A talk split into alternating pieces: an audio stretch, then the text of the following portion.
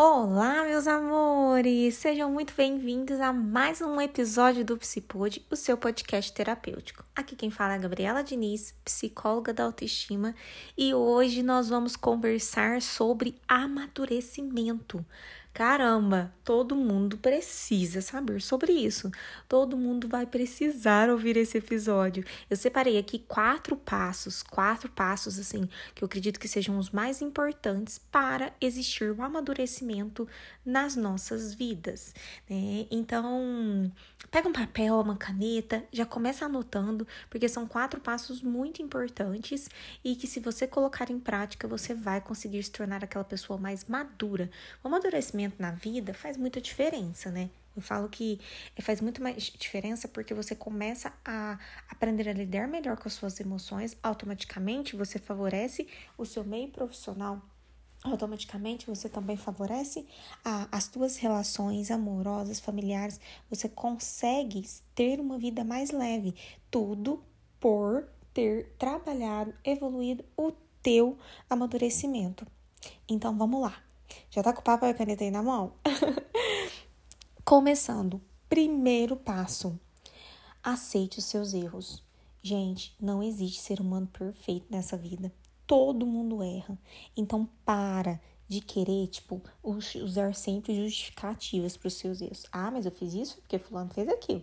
Ah, mas só aconteceu aquilo porque é mais, mais, mais. Para com esses mas. Não é, para com mas. Deixa. Esquece isso. Né? Você precisa aceitar que você também comete erros, né? E uma pessoa madura, ela sabe aceitar os erros. Não estou falando que você tem que sair assumindo todos os erros da vida, não, não é isso. Tipo, né? Os erros dos outros também. Não, é, ó, para para analisar situação por situação, porque você com certeza erra, porque todos nós erramos nessa vida. Então, quais são os seus erros? Quando você realmente erra, saiba aceitar os seus erros tá bom? E para com esse mas, mas, mas tenha humildade, humildade para olhar para si e falar assim, ó, oh, nessa situação eu errei. Nessa situação realmente foi um erro, né? Não é, ah, mas foi por causa que eu falei, não, para que essa justificativa que só fiz isso porque fulano fez aquilo. Independente, caramba, você errou. Você errou, então aceita, tá bom? Segundo passo, aprenda com os seus erros. Não fique se culpando por eles, mas aprenda com os seus erros.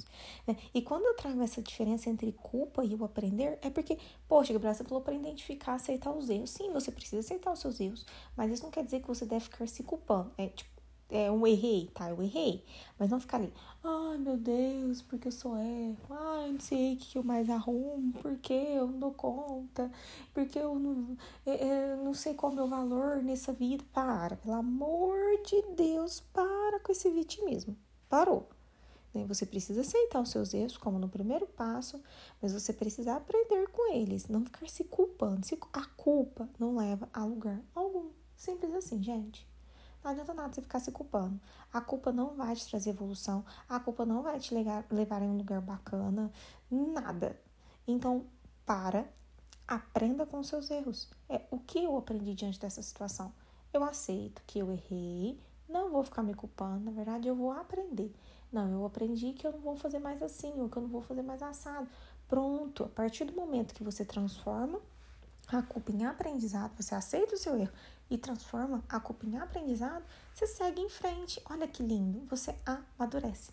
E isso é incrível. Isso traz muita evolução. Terceiro passo aí para o amadurecimento. Né? Tenha autorresponsabilidade. Quando eu falo dessa autorresponsabilidade, é você saber identificar qual a situação atual da minha vida. É, estou satisfeito? Não estou satisfeito? Mas qual é a minha responsabilidade nessa situação? Porque às vezes nós ficamos tanto jogando a responsabilidade da nossa situação pra, para o externo, sabe?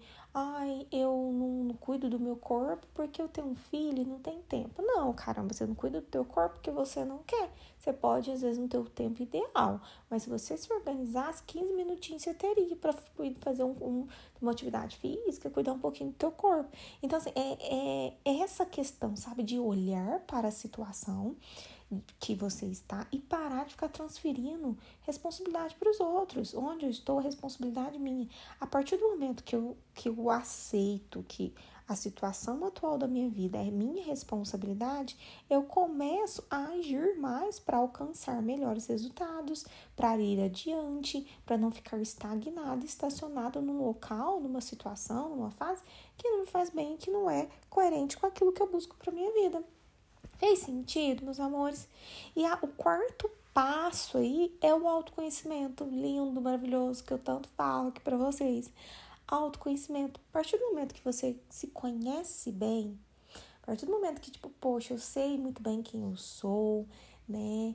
É, eu sei quais são os meus pontos fracos, eu sei quais são as minhas sombras, mas também sei quais são as minhas qualidades. Você começa a administrar melhor, você começa a administrar melhor suas emoções, você começa a administrar melhor seus comportamentos, suas falas, suas ações, né? Automaticamente você começa a alcançar outro nível também de relações, né? E, e, e um outro nível, não apenas de relações, né? Mas um outro nível de vida porque você sabe muito bem o que você está fazendo, por que você está fazendo, você não simplesmente está agindo no automático, sabe? Quando a emoção vem, bate na cabeça, vai lá e faz. Não, poxa, se eu sei que é uma fraqueza minha, um, um ciúmes, é, e eu tenho autoconhecimento, né? Se eu sei que é uma fraqueza minha, ciúmes, é porque eu tenho autoconhecimento nessa área. Por, que, por isso que eu consegui identificar, consegui aceitar, consegui aprender com isso. Então, eu tenho autoconhecimento. A partir desse momento que eu tenho autoconhecimento referente a isso, é, eu vou me policiar mais diante das situações que podem me gerar ciúmes, né? Eu vou tentar me controlar melhor, tentar. É, tentar desfocar, tentar direcionar, né, redirecionar esse meu ciúmes para outra para uma saída mais saudável, tentar conversar sobre. Então, entende? A partir do momento que eu tenho autoconhecimento em dia, eu sei muito bem quem eu sou, eu sei quais são as minhas fraquezas, as minhas sombras e também sei qual, qual é o meu potencial, qual é a minha força.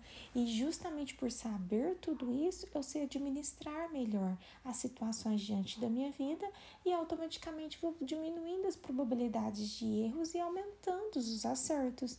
Então, gente é, basicamente são quatro passos muito importantes, mas que eles têm uma ligação entre si, né? Aceitar os seus erros, aprender com eles e não ficar preso na culpa, ter autorresponsabilidade diante da situação que você está na sua vida e praticar autoconhecimento todos os dias, ter uma prática de autoconhecimento. Eu sei que quando fala prática de autoconhecimento, parece que se trata de uma coisa muito uma coisa muito rasa, tipo, nossa, tá, praticar autoconhecimento, mas e aí, como que eu faço isso, né?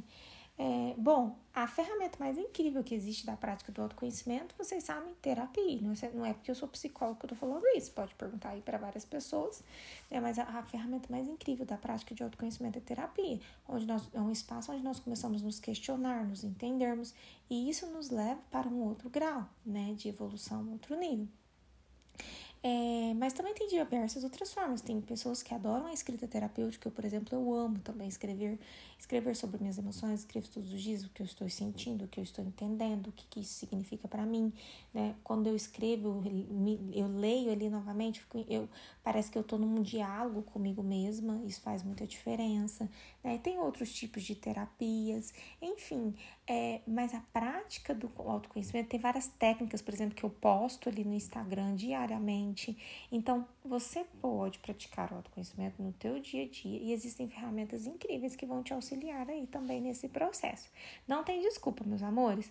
Se você quer se tornar uma pessoa mais madura emocionalmente falando, se você quer ser vista por você e pelo mundo como uma pessoa madura, como uma pessoa responsável, né? Aquela pessoa que as pessoas é, aquela pessoa que os outros olham e falam assim: nossa, caramba, fulano é muito evoluído, fulano é foda. Se você quer se tornar essa pessoa, você precisa buscar amadurecimento das suas emoções, amadurecimento do teu ser. E com esses quatro passos, eu tenho certeza que você pode alcançar muito mais. Meus amores, eu espero que tenha feito sentido aí para vocês, né, esse, esse episódio. Não se esqueça, me ajuda a compartilhar a evolução pelo mundão. Manda para os amigos, manda para aquela pessoa que você tenha certeza que, tipo, nossa, é, essa pessoa precisa ouvir, pode fazer bem para essa pessoa. Enfim, me ajuda a compartilhar aí. Um beijo no seu coração e até o próximo. Tchau, tchau!